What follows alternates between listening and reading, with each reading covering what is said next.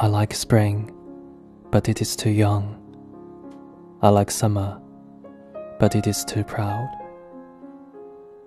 So I like best of all autumn, because its leaves are a little yellow, its tone mellower, its colors richer, and it is tinged a little with sorrow and a premonition of death.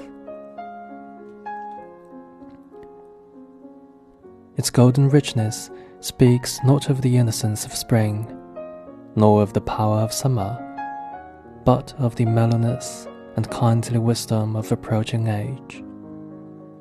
It knows the limitations of life and is content.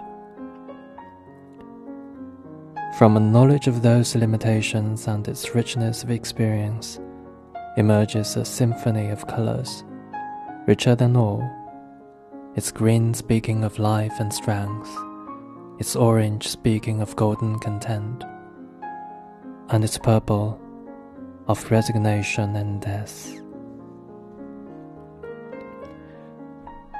And the moon shines over it, and its brow seems white with reflection. But when the setting sun touches it with an evening glow, it can still laugh cheerily. An early mountain breeze brushes by and sends its shivering leaves dancing gaily to the ground, and you do not know whether the song of the falling leaves is the song of laughter or of parting tears. For it is the song of the spirit of early autumn, the spirit of calm and wisdom and maturity, which smiles at sorrow itself and praises the exhilarating, keen, cool air, the spirit of autumn so well expressed by Hsin Ch'ichi.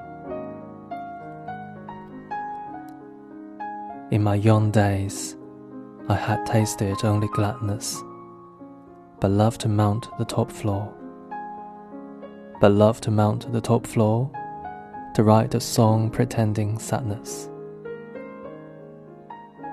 And now I've tasted sorrow's flavors, bitter and sour, and can't find a word. And can't find a word, but merely say, What a golden autumn hour.